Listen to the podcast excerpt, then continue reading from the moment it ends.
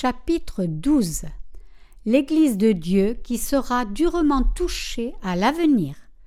Apocalypse 12, 1, 17 Un grand signe parut dans le ciel, une femme enveloppée du soleil, la lune sous ses pieds et une couronne de douze étoiles sur sa tête. Elle était enceinte et elle criait, étant en travail dans les douleurs de l'enfantement.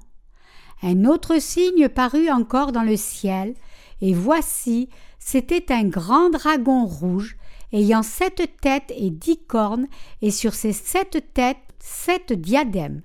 Sa queue entraînait le tiers des étoiles du ciel et les jetait sur la terre. Le dragon se tint devant la femme qui allait enfanter, afin de dévorer son enfant lorsqu'elle aurait enfanté. Elle enfanta un fils qui doit paître toutes les nations avec une verge de fer et son enfant fut enlevé vers Dieu et vers son trône.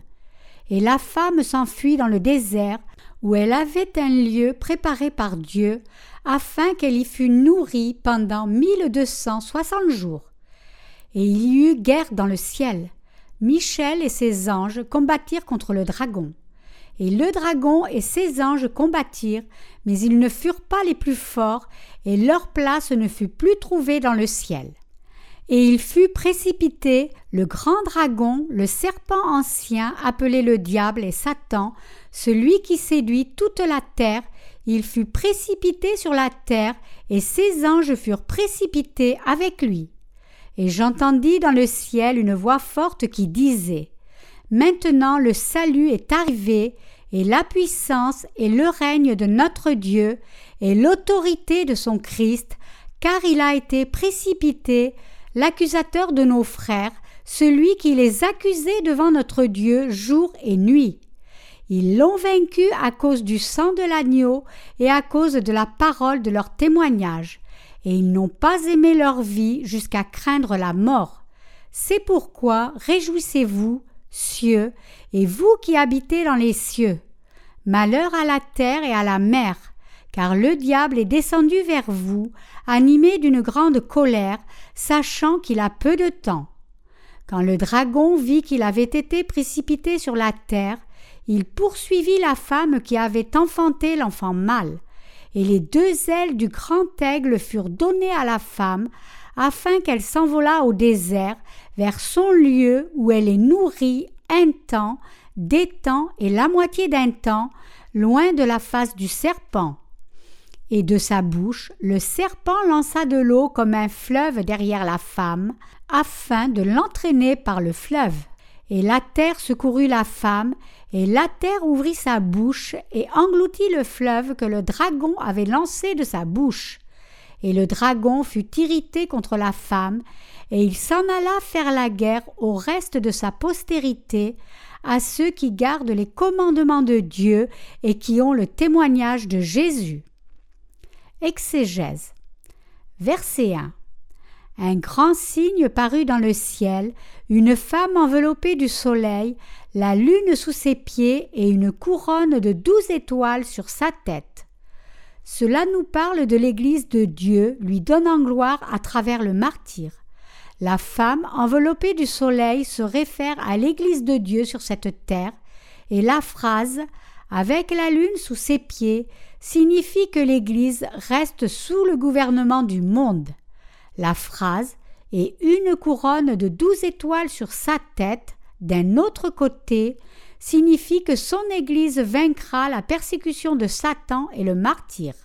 Ce verset se réfère à l'Église de Dieu au milieu de la grande tribulation. Son Église souffrira grandement à cause de Satan et sera martyrisée à la fin des temps, mais elle vaincra néanmoins Satan par sa foi et sera glorifiée par Dieu. Même au moment de la tribulation, les saints de l'Église de Dieu vaincront l'Antéchrist et triompheront par leur martyr en croyant à l'évangile de l'eau et de l'esprit. Les enfants de Dieu qui sont nés de nouveau d'eau et d'esprit seront très certainement martyrisés à la fin des temps ceux qui ont déjà cru et servi Dieu avant l'avènement de la tribulation, et ceux qui ont cru en l'Évangile surgiront comme plein de champignons poussant rapidement au milieu de la tribulation, auront tous la foi du martyr qui les rend capables du martyr de combattre et de vaincre l'Antéchrist.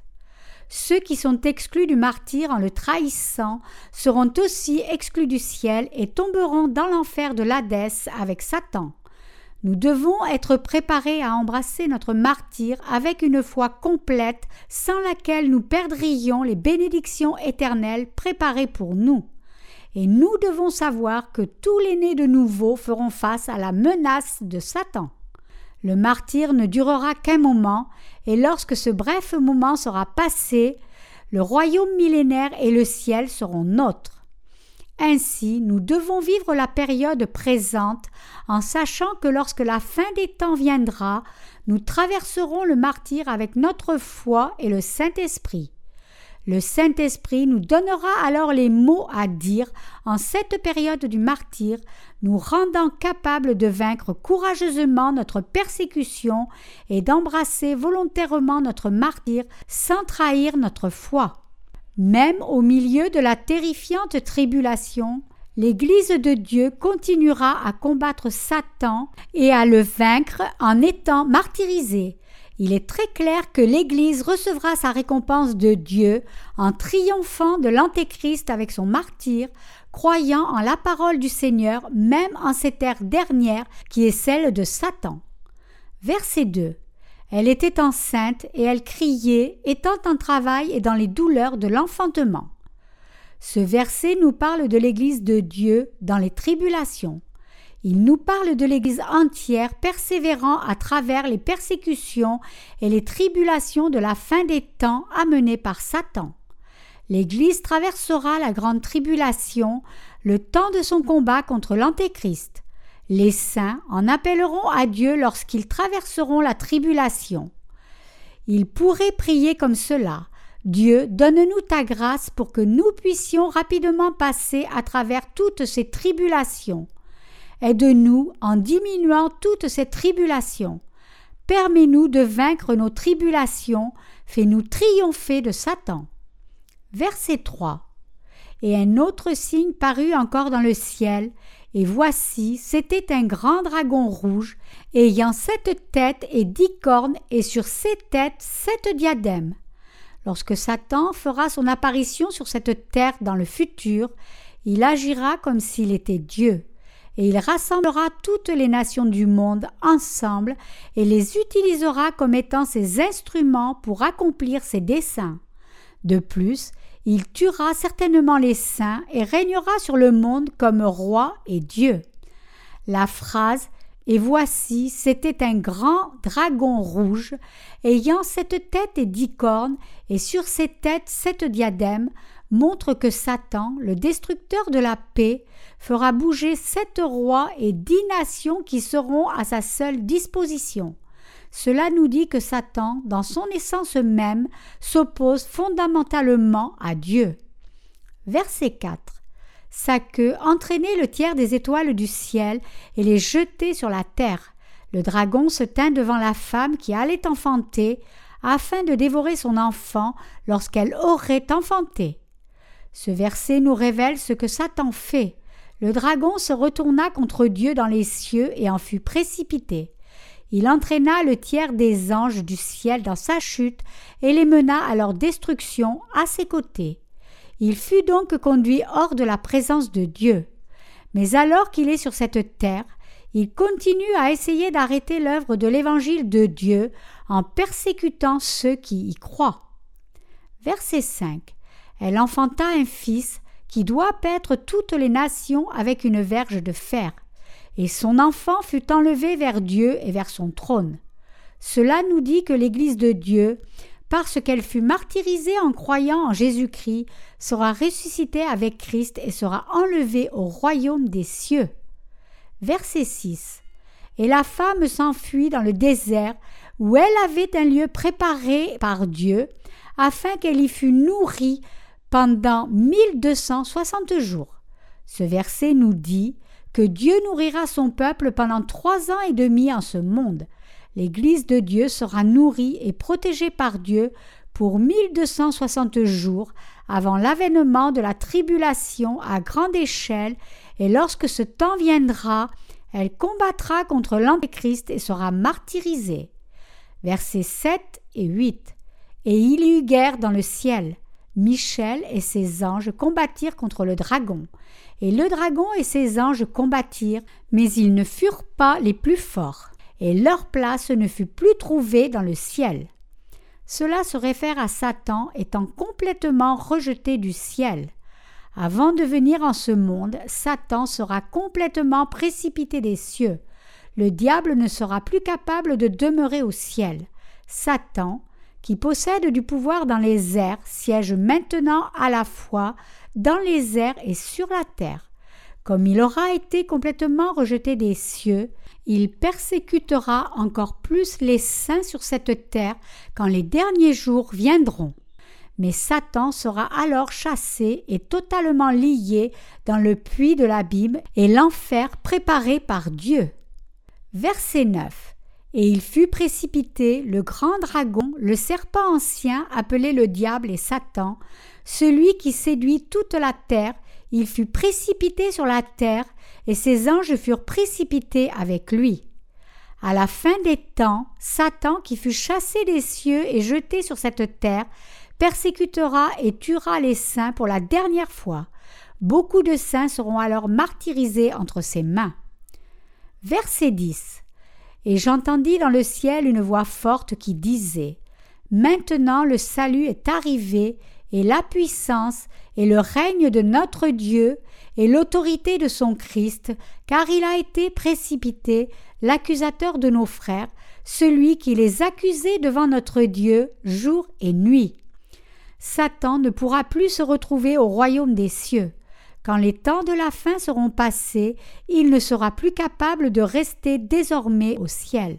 C'est pourquoi Apocalypse 21, 27 nous dit que ni les méchants ni les menteurs ne peuvent résider au ciel. Verset 11.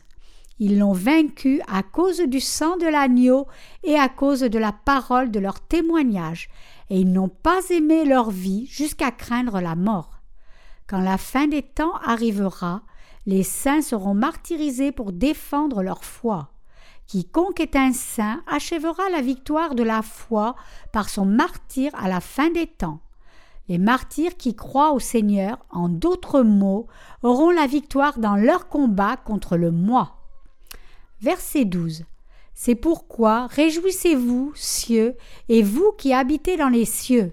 Malheur à la terre et à la mer, car le diable est descendu vers vous, animé d'une grande colère, sachant qu'il a peu de temps.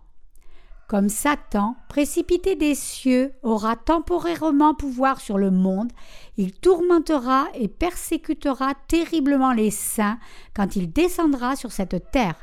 Mais pour les saints qui seront martyrisés et enlevés dans les airs, seule la joie les attend. Après l'enlèvement, Dieu déversera les fléaux des sept coupes sur toute la terre et dans la mer. Verset 13. Quand le dragon vit qu'il avait été précipité sur la terre, il poursuivit la femme qui avait enfanté l'enfant mâle. Cela se réfère à la persécution à venir des saints durant le temps de la grande tribulation.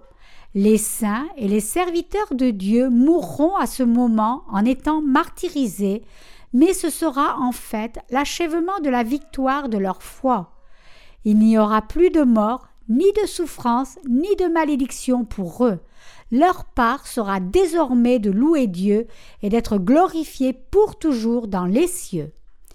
Verset 14 et les deux ailes du grand aigle furent données à la femme, afin qu'elle s'envolât au désert vers son lieu, où elle est nourrie un temps, des temps et la moitié d'un temps, loin de la face du serpent.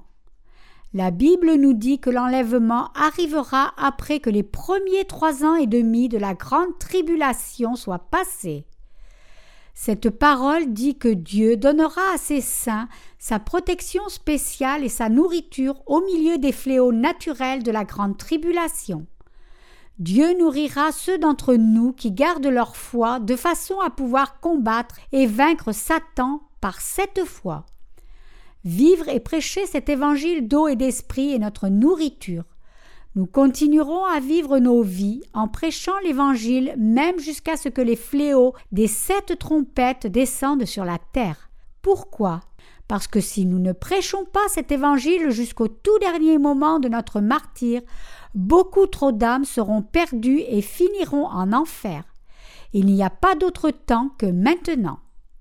Versets 15 à 17 et de sa bouche le serpent lança de l'eau comme un fleuve derrière la femme, afin de l'entraîner par le fleuve. Et la terre secourut la femme, et la terre ouvrit sa bouche et engloutit le fleuve que le dragon avait lancé de sa bouche. Et le dragon fut irrité contre la femme, et il s'en alla faire la guerre au reste de sa postérité, à ceux qui gardent les commandements de Dieu et qui ont le témoignage de Jésus. Précédemment, Satan tuait les saints en les persécutant et en les faisant dévier de l'Évangile. Mais de nos jours, alors que l'Évangile a été répandu de bien des manières, il essaie de tuer les saints en déversant le péché sur eux et en les entraînant dans ses flots. Satan a ainsi essayé d'amener la mort à bien des saints en déversant le fleuve du péché et en leur faisant boire de ses eaux, mais ceux qui ne sont pas nés de nouveau ont déjà bu toute l'eau de ce fleuve du péché. Comme les saints ont survécu et n'ont pas été tués même par cet effort, Satan viendra avec une autre méthode pour les détruire complètement, comme on le voit au chapitre 13.